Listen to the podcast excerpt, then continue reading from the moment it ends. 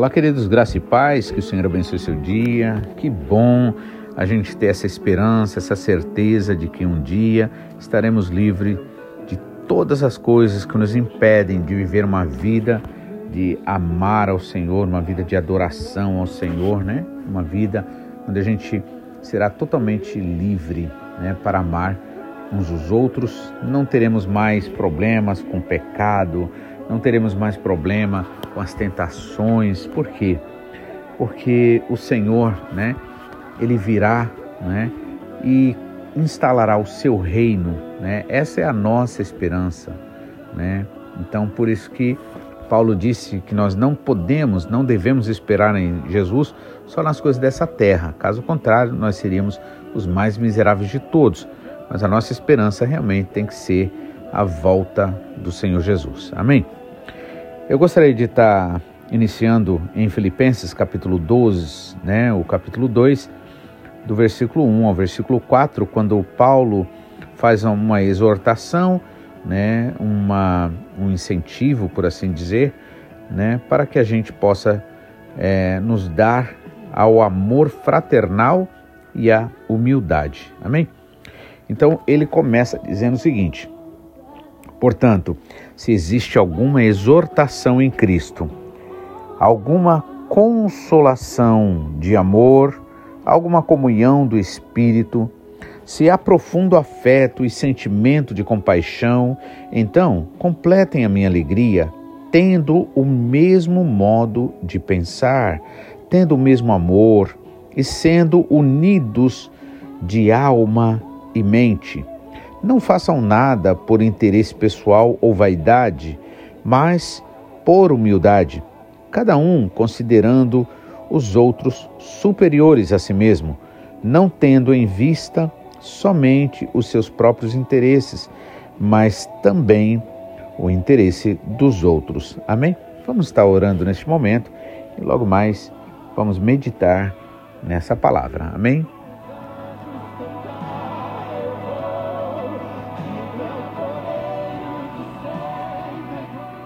Pai, mais uma vez nós te louvamos, nós te, te adoramos, Pai, e queremos expressar nossa alegria, nossa esperança, Senhor, nesse reino, nesse teu reino maravilhoso, Pai, esse reino de amor, de graça, de misericórdia. E como nos é dito em Apocalipse, capítulo 22, Pai, que o Senhor enxugará dos nossos lados, dos nossos olhos toda lágrima, Senhor. O Senhor restaurará todas as coisas, Pai, tudo para louvor, honra e glória do teu santo e bendito nome. E aí, Pai, conheceremos o Senhor face a face, como Paulo nos diz no capítulo 13 de 1 Coríntios. E assim, Pai, nós queremos dizer: a nossa esperança é o Senhor. E como nos é dito no Salmo 73, Pai, lá pelo versículo 25 quem mais tenho eu no céu senão a ti, e na terra não há quem eu tenha maior interesse do que o Senhor. É o Senhor no céu, é o Senhor na terra, é o Senhor na luta, é o Senhor na bonança, é o Senhor nas necessidades, é o Senhor nos momentos de alegria. Tu és, Senhor, a nossa razão. O Senhor é a nossa herança, por isso nós adoramos o Senhor, por isso nós bendizemos o Senhor Embora o inimigo trabalhe de um lado, do outro, Pai, para querer entristecer o nosso coração, Pai, mas nada pode, Pai, afetar aquele que te adora de coração, aquele que te adora em espírito e em verdade. Por isso, Senhor, nós te pedimos, Pai, continua nos abençoando, ajudando esse meu irmão, essa minha irmã, revelando a tua palavra. Sabemos que muito mais do que o conhecimento humano natural, o entendimento da razão humana, é muito mais que isso, Senhor. É a verdadeira revelação do Espírito Santo, aquele trabalho particular do Teu Espírito Santo com cada um dos nossos irmãos, com esse meu irmão, com essa minha irmã, Pai, em particular. Que o Teu Espírito Santo revele, Pai. Eu sei que as palavras em si, elas são, Senhor, incapazes por si mesmas, mas, Senhor, elas são limitadas, mas o teu Espírito Santo, Pai, pode ministrar no mais profundo do coração desse meu irmão, dessa minha irmã, assim como no meu coração e no coração de cada um dos nossos ouvintes. Pai, em nome de Jesus, reconhecemos sempre, Pai, a nossa pequenez, a nossa incapacidade, nossas limitações, Pai, nossas tendências erradas. E te pedimos, Pai, pelos momentos que nós temos desagradado o Senhor, seja por falar, seja por pensar errado, seja, Senhor, por desobedecer, ter uma atitude errada, perdoa-nos, Pai. E com esse mesmo perdão que nós recebemos do Senhor, nós também oferecemos esse perdão a todo e qualquer que nos deve, porque queremos de fato, Pai, não só ter o Evangelho, não só ter a graça, mas queremos ter também, Pai, essa mesma capacidade do Espírito Santo que atuou no Senhor Jesus Cristo. Queremos ser nesse sentido igual ao teu filho amado, Pai. Amar com este amor, olhar com teu olhar, Senhor, tocar com as tuas mãos, Pai, falar com a tua boca, Senhor, pensar com a tua mente, Pai, para que assim haja cura, libertação, pois fomos chamados para sermos ministros de vida e não de morte, ministros de cura e não de enfermidade, Pai. Então, em nome de Jesus, abençoa os nossos irmãos, Pai. Fala conosco segundo a tua vontade, em nome de Jesus. Amém.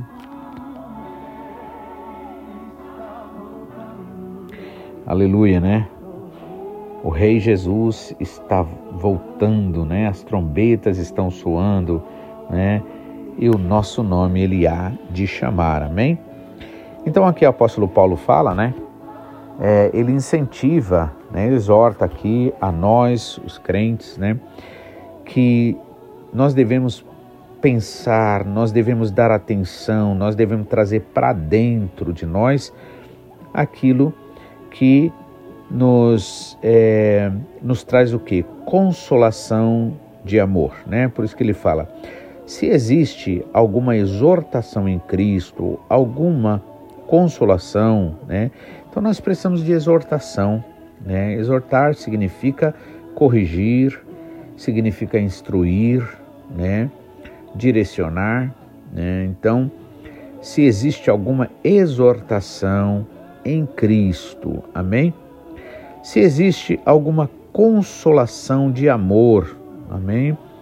Alguma comunhão do Espírito, se há também profundo afeto e sentimento de compaixão, então completem a minha alegria, né? Veja só, completem a minha alegria tendo o mesmo modo de pensar, tendo o mesmo modo de é, o mesmo amor e sendo unidos de, algo, de alma e mente. Amém? Então veja só, né, para que a gente tenha verdadeira unidade espiritual, para que a gente tenha verdadeira comunhão espiritual, isso só é possível quando nós realmente é, desejamos, acima das nossas conquistas humanas, naturais, né, pessoais, nós desejamos a vontade do Senhor. Então, quando nós realmente nos entregamos ao Senhor de verdade, a gente deixa as nossas coisas de lado, em outras palavras, né? Se a gente não conseguir aquilo que a gente gostaria, então isso não é tão importante, porque o importante é o reino de Deus. O importante é a vontade do Senhor se cumprir na vida da igreja. Portanto, nós realmente é, permitimos que o Espírito Santo nos guie, que o Espírito Santo nos corrija, que o Espírito Santo mude as coisas, né? E o resultado dessa entrega real, verdadeira ao Espírito Santo é o quê? É essa, essa consolação de amor, essa exortação em Cristo, essa comunhão de Espírito, do Espírito, melhor dizendo, do Espírito Santo, né? É esse afeto e sentimento de compaixão, né? de empatia, de se colocar no lugar do outro, de ver além dos erros, dos defeitos, além da aparência, né? E aí, nesse caso, nós podemos completar a alegria daqueles que trabalham por nós, aqueles que são usados pelo Senhor para nos pastorear, assim como o apóstolo Paulo, que era apóstolo ali, e ele cuidava de muitas igrejas, né? E ele diz: então completem a minha alegria. Então Deus se alegra quando nós realmente nos preocupamos com a alegria do nosso irmão. né? O Senhor se alegra quando nós choramos, né? Pelas dificuldades, pelos problemas dos nossos irmãos, né? O apóstolo Paulo mesmo que nos instrui isso aqui, é, chore com os que chorem, né? Com os que choram, alegre-se com os que se alegram. Também, né? Quando nós buscamos alegrar o coração do nosso Pai Celestial. Por isso que eu digo isso, temos que ser uma luta muito pessoal, muito individual, né? Muito pessoal, né? É, não adianta a gente muitas vezes naturalmente a gente fica reclamando de cá, reclamando de lá, ah, é problema aqui, problema ali. Mas pare e pense, se Deus é por nós, quem será contra nós? Ou seja, o que é mais importante, né? É a gente se ligar nisso, né? Estar ligado nisso, estar firmado nesse nessa verdade, ou a gente realmente vai começar a dar importância para aquilo que não traz edificação, para aquilo que não nos leva a uma vida de comunhão, de amor. Então a gente tem que realmente começar uma hora a entender que nós precisamos de verdade deixar o Espírito Santo trabalhar em nós, nos instruir, nos orientar, né? E precisamos pedir força e graça para a gente obedecer, né? E aí Paulo ainda continua dizendo no versículo 3: Não façam nada por interesse pessoal ou vaidade, né? Não faça nada de forma egoísta, né? Onde você simplesmente vai pensar em você ou por vaidade, para se mostrar aos outros, para se exibir aos outros, para impressionar os outros. Isso é uma perda de tempo muito grande. Né? Por quê? Porque o máximo que muitas vezes você vai conseguir das pessoas é um, um aplauso, uma aprovação em palavras, né? palavras de louvor, de, né? Nossa, parabéns, você é o tal, você é máximo, né? É, o máximo, é só isso que a pessoa vai ganhar, não vai ganhar mais nada. Né? Por isso Jesus ensinou, né, capítulo 6 de Mateus, olha, quando vocês forem orar, não faça como os fariseus, como os hipócritas que gostam, amam ser olhados, ser admirados, porque eles já estão recebendo o galardão dele, a recompensa deles. quando vocês forem dar esmola, não faça como esses também, que fica aí tocando trombetes para todo mundo ver. Aprenda a fazer as coisas no silêncio. Aprenda a fazer né? É, sem, sem esperar assim é, recompensa dos outros ou, ou sem esperar elogios, reconhecimento dos outros, né? Procure fazer realmente para o Senhor. Jesus ensinou até, né? Por exemplo, se você for dar uma esmola, né? Uma ajuda financeira para alguém, né? Faça com a sua mão direita. Não está falando da direita literalmente falando, né? Ele está falando direita significa fazer com honra, com verdade, né? E, e, e a mão esquerda significa servidão, é aquele negócio, eu preciso realmente ser, ser reconhecido, eu preciso que as pessoas me elogiem, eu preciso que as pessoas façam, é, me retribua, né? Isso é servidão, é espírito de servidão. Então isso a gente não pode fazer, né? Se é para fazer, vamos fazer com liberdade, né? Sem ficar esperando demais de ninguém nem nada. Basta a consciência de que, Pai, nós estamos fazendo para a honra e glória do Teu nome, Pai. Então, nos ajude nisso daí. Pai, é, eu quero fazer porque o Senhor é digno, Pai. Não quero fazer nada por vaidade, não quero fazer nada por vanglória ou né, por interesse pessoal. Não, Pai, me ajuda para que eu possa levar todo esse meu sentimento carnal, que, como a tua palavra diz, que as obras da carne é, é maledicência, é, é ira, é briga, é confusão, né? Gostaria até de rever aqui, né? Gálatas capítulo 5, por exemplo, versículo é, a partir do é, 16, né? A gente já viu isso em uma das mensagens, mas nunca é demais a gente ver. Diz assim, Paulo diz, vivam, é, digo porém o seguinte, vivam no Espírito, né? Sejam guiados pelo Espírito Santo e vocês jamais vão cumprir a vontade da carne. Porque a carne luta contra o espírito e o espírito luta contra a carne para que vocês não façam o que querem fazer, porque são opostos, né? Mas se vocês forem guiados pelo Espírito Santo, vocês não estão debaixo da lei. Aí ele começa falando da obra da carne, né? olha só, o que é a obra da carne? Aí a gente começa a perceber o que eu estou fazendo realmente. Tá, eu estou sentindo essa liberdade para fazer, tá, tá me ajudando a ser uma pessoa melhor, tá me ajudando a eu, eu realmente, é, sabe, ficar alegre, sentir a alegria do Espírito Santo na minha vida ou o que eu estou fazendo está sendo uma perturbação, está sendo até motivo para eu perceber que eu faço uma coisa e as pessoas não estão nem aí. Então, isso é obra da carne, né? E aí por isso que Paulo disse, olha, é, no 19, né? Ora, as obras da carne, ou seja, o fruto da carne, aquilo que resulta de uma atitude carnal, não pode produzir coisa espiritual, não pode produzir os frutos do espírito, né? Vai produzir o quê?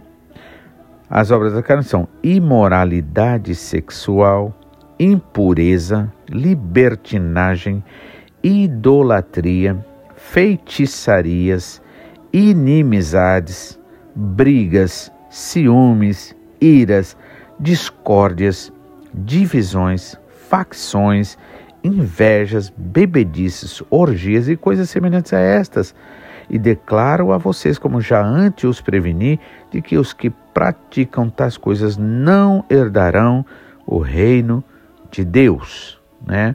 Ou seja, é, você vai plantar uma, uma maçã, né, uma semente de maçã, e não vai nascer uma bananeira, com certeza, não vai nascer outra coisa, vai nascer aquilo que você plantou, amém? Então é a semente que tipo de semente nós estamos né, é, semeando. Né?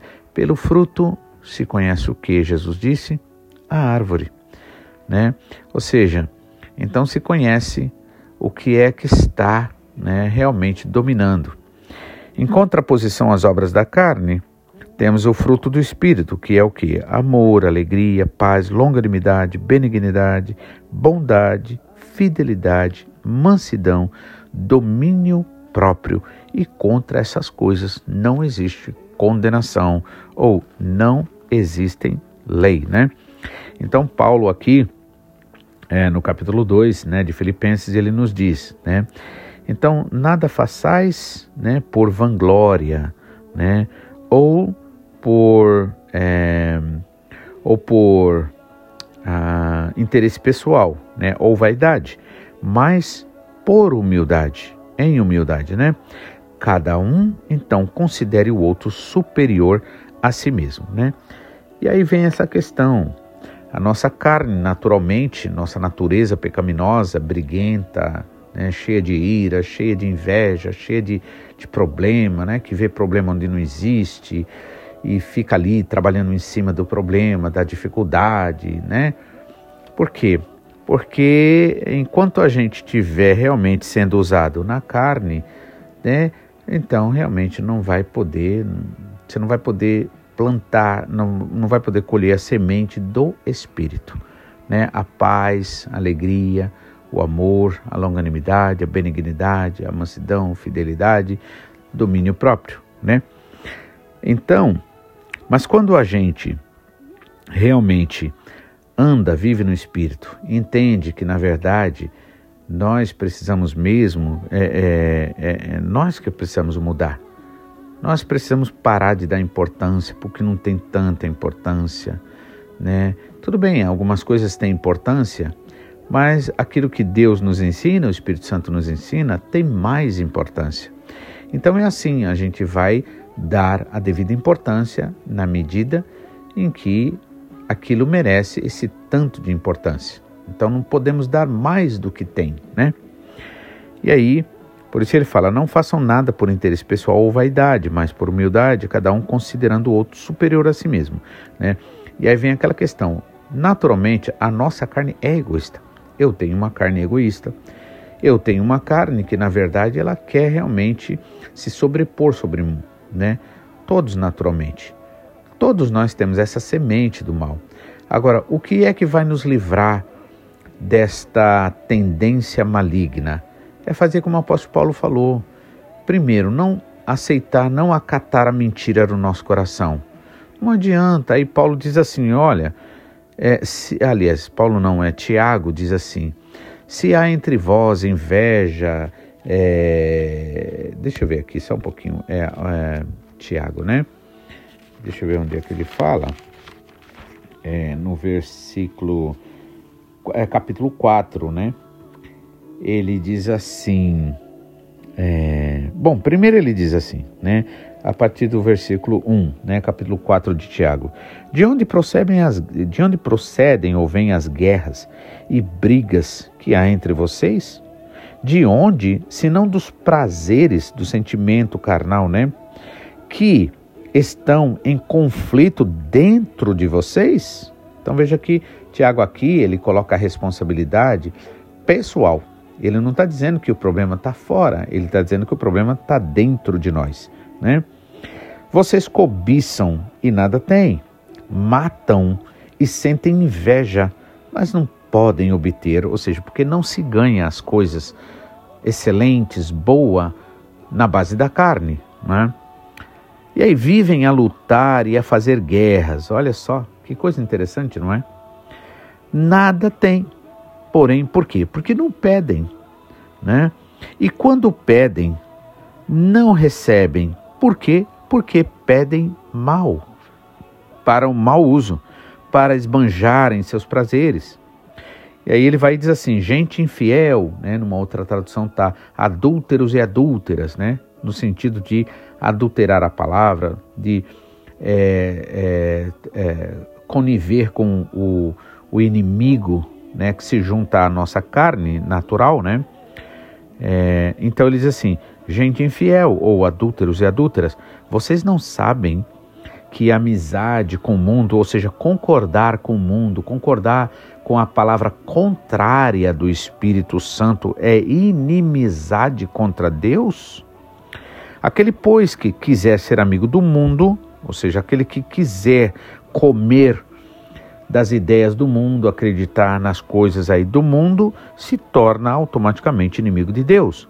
Ou vocês pensam que é em vão que as Escrituras diz que é com ciúmes que o Espírito Santo que habita em nós, ele anseia, né, é, a, a, nós, ou seja, ele deseja a nós, né, é, com ciúmes, ciúmes no sentido de zelo, de cuidado, né, é, é, ele faz habitar em nós, né? O Espírito que Deus faz habitar em nós, né? Tem ciúmes de nós, ou seja, ele fica triste em a gente agir de forma carnal, né? De forma onde a, as obras da carne elas dominam, né?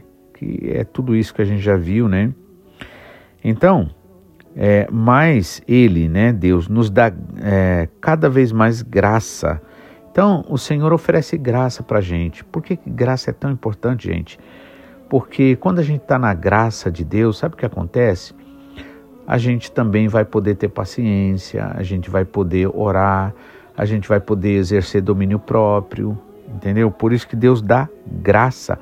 Então, quando você não está conseguindo vencer uma luta, uma dificuldade, peça graça ao Senhor. Fica assim, Pai, me dá graça, Pai. E o Senhor dando graça, você vai suportar e você não vai satisfazer a vontade, essa impetuosa da carne, de briga, de contenda, de, é, é de egoísmo, essa coisa tudo que é tão feio para falar a verdade, né? O Senhor tem coisas excelentes para nós, amém? Então, portanto, sujeitem-se a Deus, né?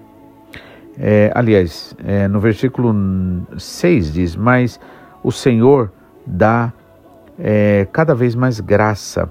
Por isso, ele diz: Deus resiste aos soberbos, aos orgulhosos, mas dá graça aos que se humilham. Né?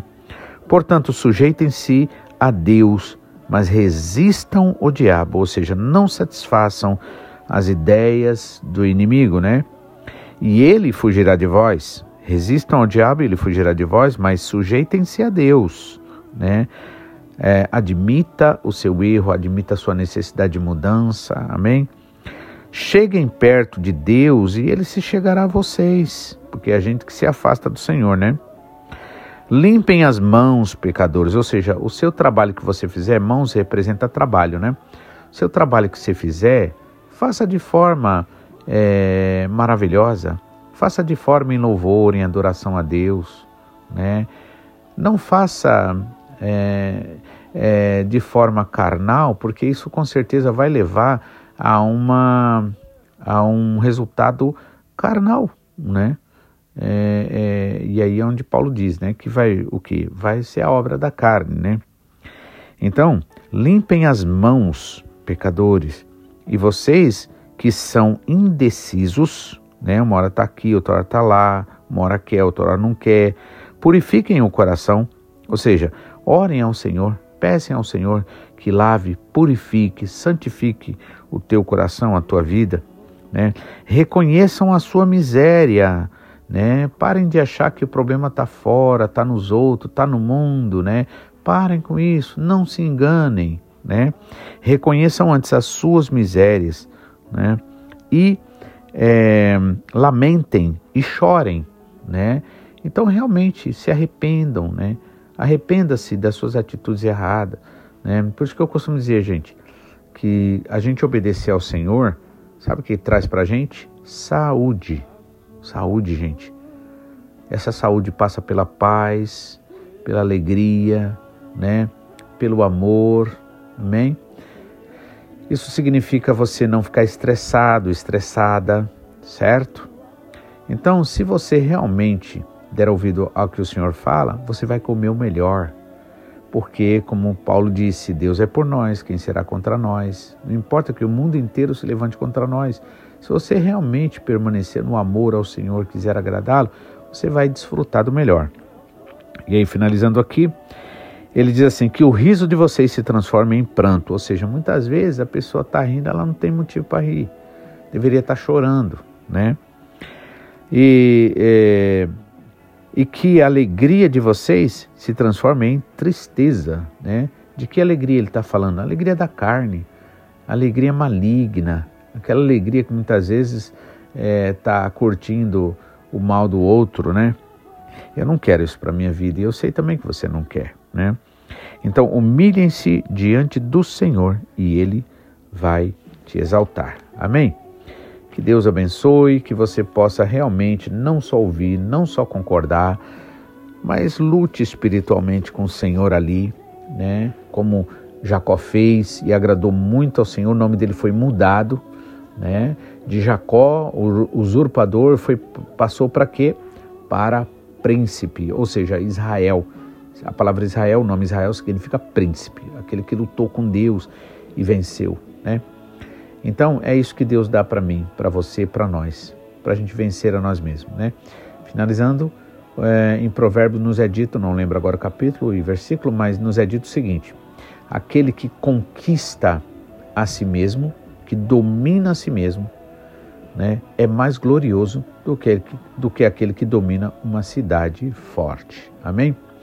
Que Deus abençoe você, que você possa entender isso, que você possa orar em cima disso, para que você tenha saúde, tenha paz, tenha alegria. Amém? Isso é fruto do Espírito. Que Deus abençoe, fique na paz, em nome de Jesus. E amanhã estaremos de volta, se Deus quiser. Amém? Fique na paz então. Tenha um ótimo dia, em nome de Jesus.